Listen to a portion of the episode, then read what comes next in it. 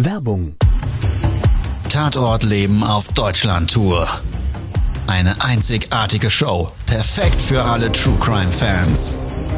Erlebe echte Tatortgeschichten, spannend erzählt von Marcel Engel, Deutschlands bekanntester Tatortreiniger. Erfahre, was Marcel von den Toten lernen konnte, bei über 15.000 Tatorten. Tatort Leben live, auch in deiner Nähe. Jetzt Tickets sichern.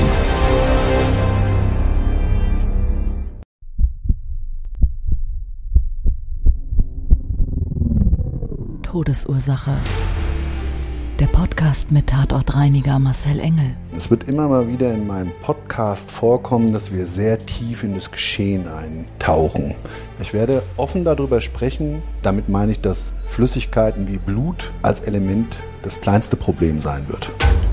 Ich freue mich, wenn ich euch auf eine Gedankenreise entführen darf in meine Welt des Tatortreinigens. Todesursache. Der Podcast mit Marcel Engel. Hello again oder vielleicht auch Hello und dein ja, erstes Mal, die erste Gedankenreise durch meine Welt des Tatortreinigens. Die Ablenkung. Ich glaube, in der heutigen modernen Zeit relevanter für uns alle wie vielleicht noch vor 10, 20, 30, 40 Jahren. Die technischen Errungenschaften machen es nämlich möglich. Das Internet mit ja, vielfältigen positiven sowie als auch negativen Eigenschaften. Die Hardware des Smartphones, die es ermöglicht, an jedem Ort, zu jeder Zeit, zum Beispiel am Weltgeschehen teilzuhaben oder sich unterhalten zu lassen. Oder du nimmst über soziale Netzwerke an dem Leben anderer teil oder lässt andere an deinem Leben teilhaben und schenkst ihnen Einblicke zu dem, was du so gerade erlebst und durchlebst. Und gerade diese Kommunikationsmöglichkeiten sind Segen und Fluch zugleich. Was das jetzt alles mit dem nächsten Auftrag zu tun hat, ich würde sagen, das erzähle ich dir jetzt in dem nächsten Fall dieses Tatortlebens.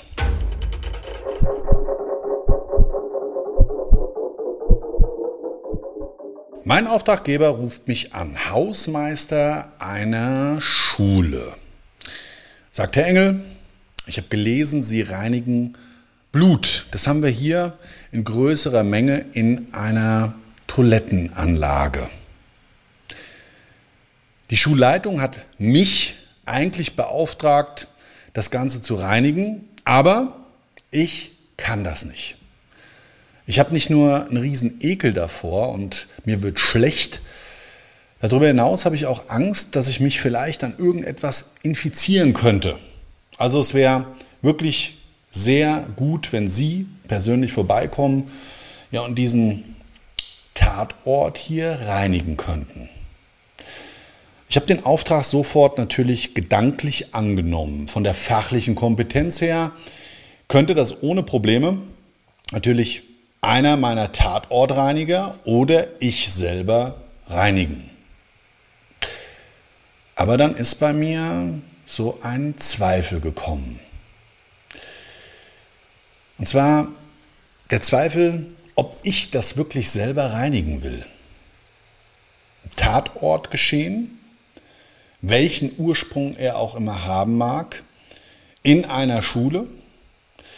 Solche Aufträge hinterlassen bei mir oftmals ja kleine Narben auf dem Herz und das Storyboard, das hinter diesen Geschehnissen steckt, das trage ich ganz oft Wochen und Monate mit mir rum.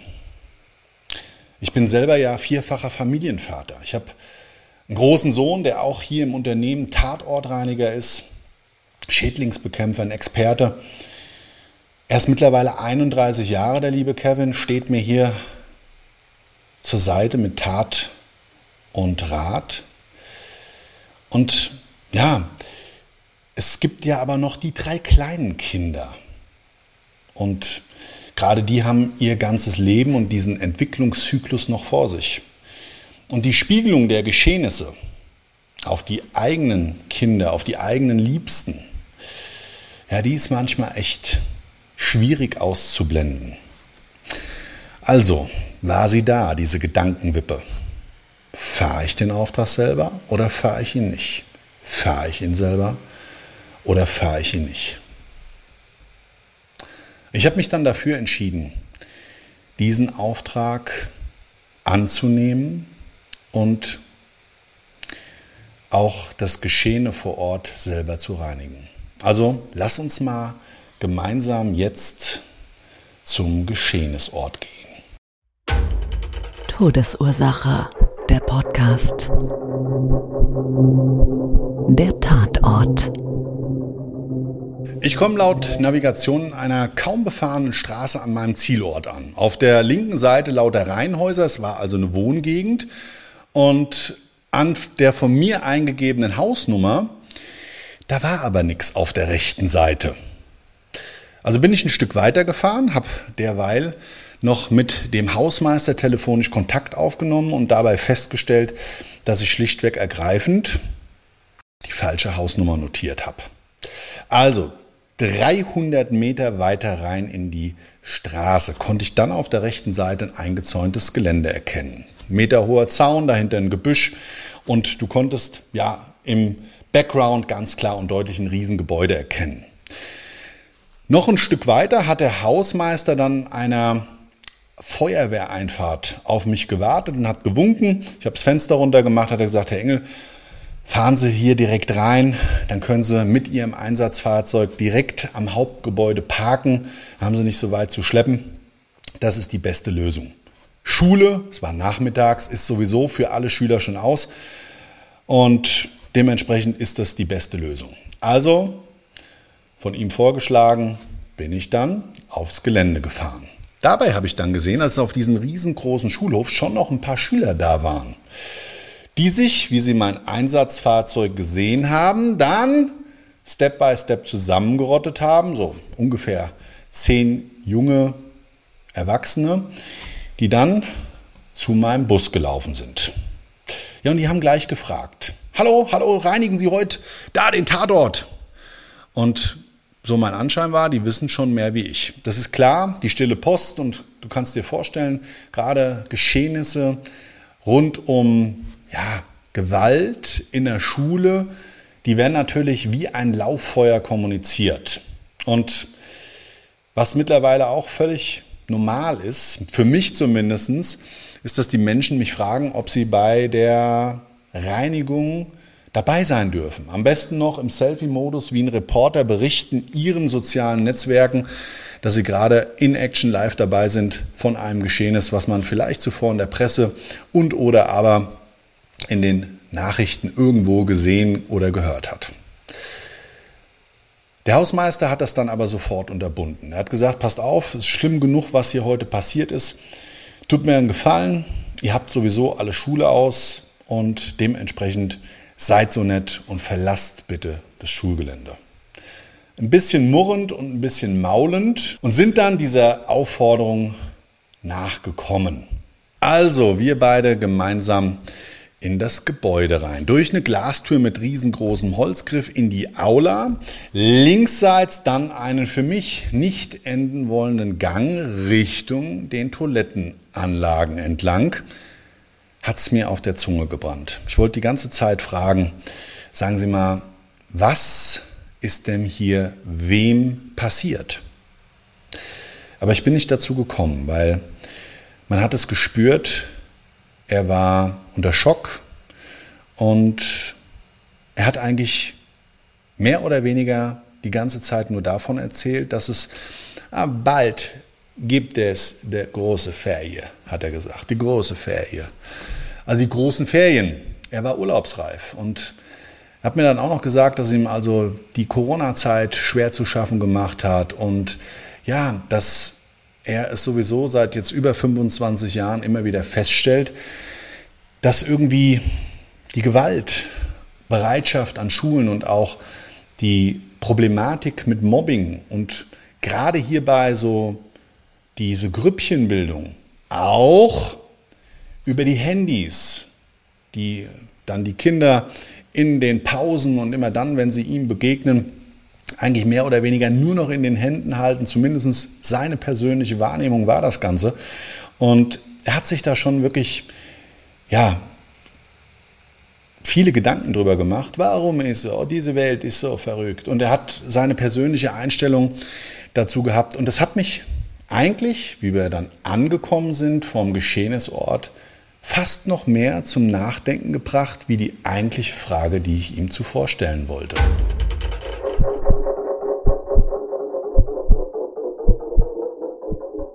Dann habe ich die Tür aufgemacht. So ein Industriefliesenboden, grau-schwarz, kleine Kacheln, eine Waschbeckenreihe auf der rechten Seite mit sechs ja, einzelnen Beckenelementen, Spiegeln davor. Und kennst du bestimmt auch so von öffentlichen Toilettenräumen einzelne Klokabinen. Und in der Mitte des Raums, so ab der dritten Kabine, hast du auf dem Boden und an jedem darauf folgenden Waschbecken überall Blut gesehen. Teilweise auch am Spiegel, Handabdruck. Und es war nicht nur ein Tropfbild, also nicht nur einzelne Tropfen, sondern auch kleine Lachen zu erkennen. So ungefähr 10 bis 15 Zentimeter groß. War das Gesamtbild, wenn du in diese Räumlichkeit reingekommen bist, schon ganz schön bedrückend. Also wirklich, du hast gesehen, die Person oder Personen, die da verletzt waren, aus welchem Grund auch immer, ja, die haben massiv Blut verloren. Und dann hat er gesagt, ja, Herr Engel, gehen Sie weiter, gehen Sie weiter, hinter, hinter, ganz hinter, da ist, da ist der Problem. Also das, was ich bis zu dem Zeitpunkt gesehen habe, sollte noch gar nicht das Hauptproblem sein? Ich gehe in den Raum rein bis zur hinteren Toilettentür. Die war zu. Und zwar richtig verschlossen von innen. Ich habe gesagt, die Tür ist zu, ich krieg sie nicht auf. Ah, Entschuldigung, Entschuldigung, ja, haben wir zugemacht, haben wir zugemacht. Gut, also, ich habe mir dann so einen kleinen Schlüssel auf den Boden gelegt, einmal komplett bis zum Ende des Gangs geschoben, weil er wollte den Raum nicht mehr betreten. Ich habe das auch noch bejaht, also ich habe dann gesagt, machen Sie ruhig, schieben Sie ihn rüber und was ein bisschen blöd gelaufen ist, der ist dann leider nicht so gerade gerutscht, wie es ideal gewesen wäre, sondern leider dann einmal durch so eine richtig große Blutlache durchgepitcht. Gut, war dann halt so. Ich habe die Handschuhe angehabt und habe dann diesen Schlüssel genommen und habe eben das WC von außen geöffnet. Tür aufgemacht. Ja, dann wusste ich dann schon, warum er mich wirklich gerufen hat. Da sah es wirklich aus, an jeder Wandung, links und rechts jeweils, sowie als auch da, wo die Spülung an der Wand, in der Wand verbaut war, sowie der Toilettenkörper, die Brille, das war alles rot. Und in dem Augenblick wusste ich, okay, da könnte auch wirklich über eine Verletzung hinaus jemand gestorben sein. Und wie ich das realisiert habe, ich befinde mich in der Schule und der Tod ist vielleicht das, was du hier gerade bereinigen musst, da wurde es mir komisch und flau im Magen. Kannst du dir das vorstellen? Draußen noch vorher die Kinder gesehen, die jungen Erwachsenen. Hast vielleicht selber Kinder und stehst dann da an einem Ort, wo du zu dem Zeitpunkt noch überhaupt nicht weißt, was passiert ist, aber das Bildnis und diese Geschehnisse, die du da rauslesen kannst, die sind einfach extrem. Und so gefühlt war ich erstmal 30 Sekunden wie gelähmt. Ich habe da wirklich ganz versteinert in dem WC gestanden und der Weckruf kam dann von draußen. Und was mag wer, hat er gesagt. Dann bin ich raus aus dem WC und zu ihm gegangen. Ja, und dann habe ich ihn gefragt, was ist denn hier passiert? Das muss ich wissen, weil das ist schon ein krasses Bildnis. Ja, ich habe gesehen, ist, ist schlimm, ist schlimm. Und dann hat er mir die Geschichte erzählt. Und dann wusste ich auch, warum er vorher ja für sich so diese Erlebnisse umschrieben hat, ohne mir wirklich zu sagen, was ich für einen Tatort da zu erwarten habe. Sondern diese Erlebnisse seiner Wahrnehmung der letzten Wochen, Monate oder vielleicht sogar schon Jahre in Bezug auf Gewalt, Gewaltbereitschaft und auf den Umgang miteinander der Schüler. Darauf hat er diese Tat bezogen. Und er sagt zu mir, ja, wissen Sie, mir wusste nicht genau, ist diese eine eigene oder eine andere Problem? Und natürlich haben wir uns dann eigene andere mit so einem Frage-Antwort-Spiel, weil er auch ja, das irgendwie gar nicht so umschreiben konnte, dann der Sache angenähert. Hat er gesagt, ja, wissen Sie, also ist er vielleicht der eigene Problem. Das eigene Problem, damit meinte er, dass die Schülerin, die dort in diesem WC so massiv geblutet hat, diese Verletzung, die sie fast das Leben gekostet hatte, sich selbst zugefügt hat. Also die Vermutung war da. Die Schülerin zum Zeitpunkt des Auffindens nicht wirklich ansprechbar. Selber unter Schock, massiver Blutverlust. Hat er mir so geschildert, ja, und da war nicht klar, weil andere waren auch vorher.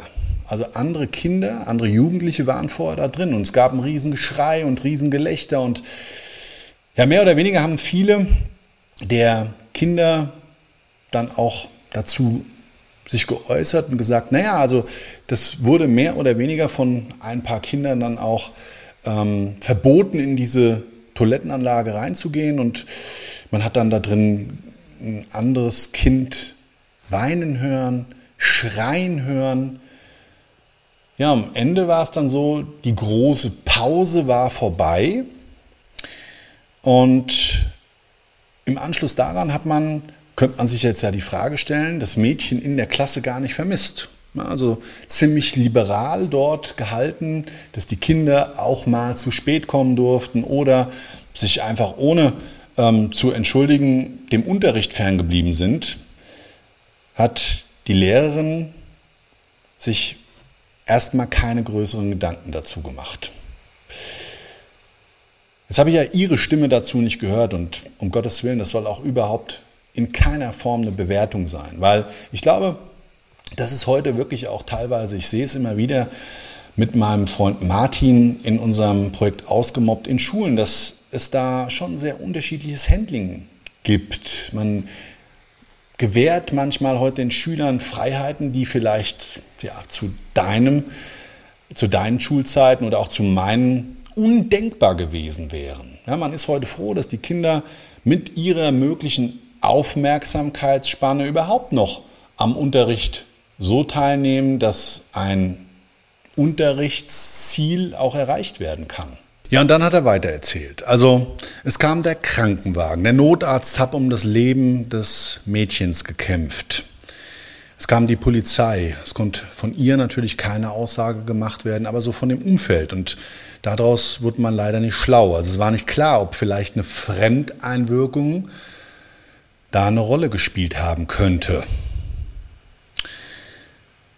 Der Fall, der hat mich nicht losgelassen und ich bin mit dem Hausmeister in Kontakt geblieben und konnte sogar mit den Eltern sprechen. Und gerade deren Aussage, die haben mich in die Selbstreflexion geholt. Der Hausmeister konnte mir dann bestätigen, also das Mädchen hatte den Ausweg gewählt, aus ihrem Martyrium des jahrelangen Mobbings herauszukommen, nicht das Problem im Außen anzugehen, sondern die Lösung darin zu suchen, ihr Leben zu beenden.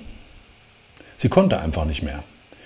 Diese eine Attacke des Cybermobbings, die war für sie zu viel. Sie hat sich auch ihren Eltern nie geöffnet und auch nicht ihrer Lehrerin. Die haben das nämlich überhaupt nicht wahrgenommen, weil sie einfach eine gute Schauspielerin war. Eine Schauspielerin in ihrem eigenen Lebensfilm. Sie wollte stark sein, sie wollte ja, einfach eine gewisse Persönlichkeit im Leben darstellen und konnte aber gegen dieses massive Angreifen ihrer Person und gerade das über die sozialen Medien nicht wirklich ankämpfen. Der Hausmeister selber, der hat es schon mitbekommen und die Mitschüler auch. Die wussten, dass sie immer mal wieder gerne als Opfer ausgesucht wurde. Und die Eltern, die hatten mir gesagt, wissen Sie, echt ganz, ganz schrecklich für uns. Beide haben sich riesige Vorwürfe gemacht. Die haben gesagt, ich kann gar nicht verstehen, gerade die Mutter, dass ich das nicht bemerkt habe. Und sie selber hat gesagt, vielleicht liegt es an der heutigen Ablenkung, die man ständig hat. Über das Smartphone. Man ist irgendwo jederzeit erreichbar für die Menschen im Außen, was zwar auch Positives mit sich bringt, für einen Notfall, aber auch die Schwierigkeit, dass es eben ganz viel Ablenkung besteht und man, wenn man sich auch seinen liebsten Menschen gegenüber eigentlich widmen sollte, doch irgendwo im Nirgendwo ist. Und vielleicht siehst du das ja auch selber. Also ich habe es bei mir erkannt. Wie oft habe ich mich schon unterhalten mit Menschen und irgendwo gerade in die Tasche gefasst, mein Handy gespürt und der war kaum fertig mit dem Satz, hat vielleicht gerade am Kaffee gepustet. Hast du das Ding schon wieder in der Hand und bist vielleicht gerade mal dabei, in eine Informationswelt einzutauchen aus dem Gespräch heraus, etwas schnell zu googeln. Oder aber du hast gerade eine Nachricht gekriegt und ja, dein Handy hat dir signalisiert, hallo, die virtuelle Welt, die ruft dich gerade, du musst mal dran gehen. Kennst du das? Schwieriges Thema.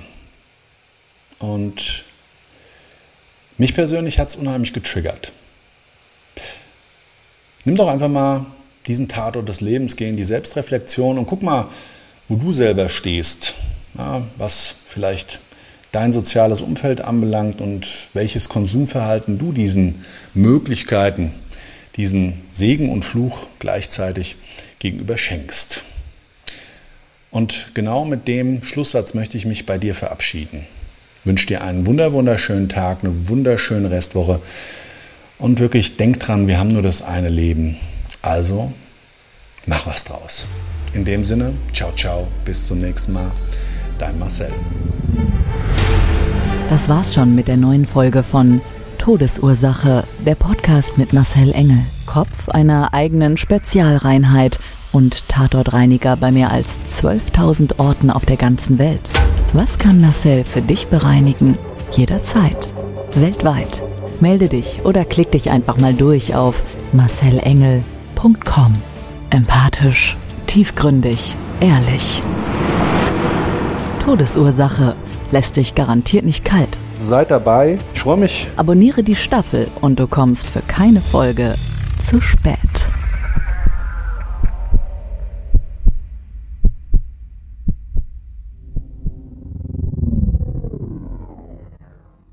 Mobbing findet überall statt. In der Schule, am Arbeitsplatz, innerhalb der Familie und im Internet. Erfahren Sie in dem Kompaktbuch Ausgemobbt, wie Sie sich gegen Mobbing wehren und künftig vermeiden, zum Mobbingopfer zu werden. Ausgemobbt von Marcel Engel und Martin Zowak, überall im Buchhandel.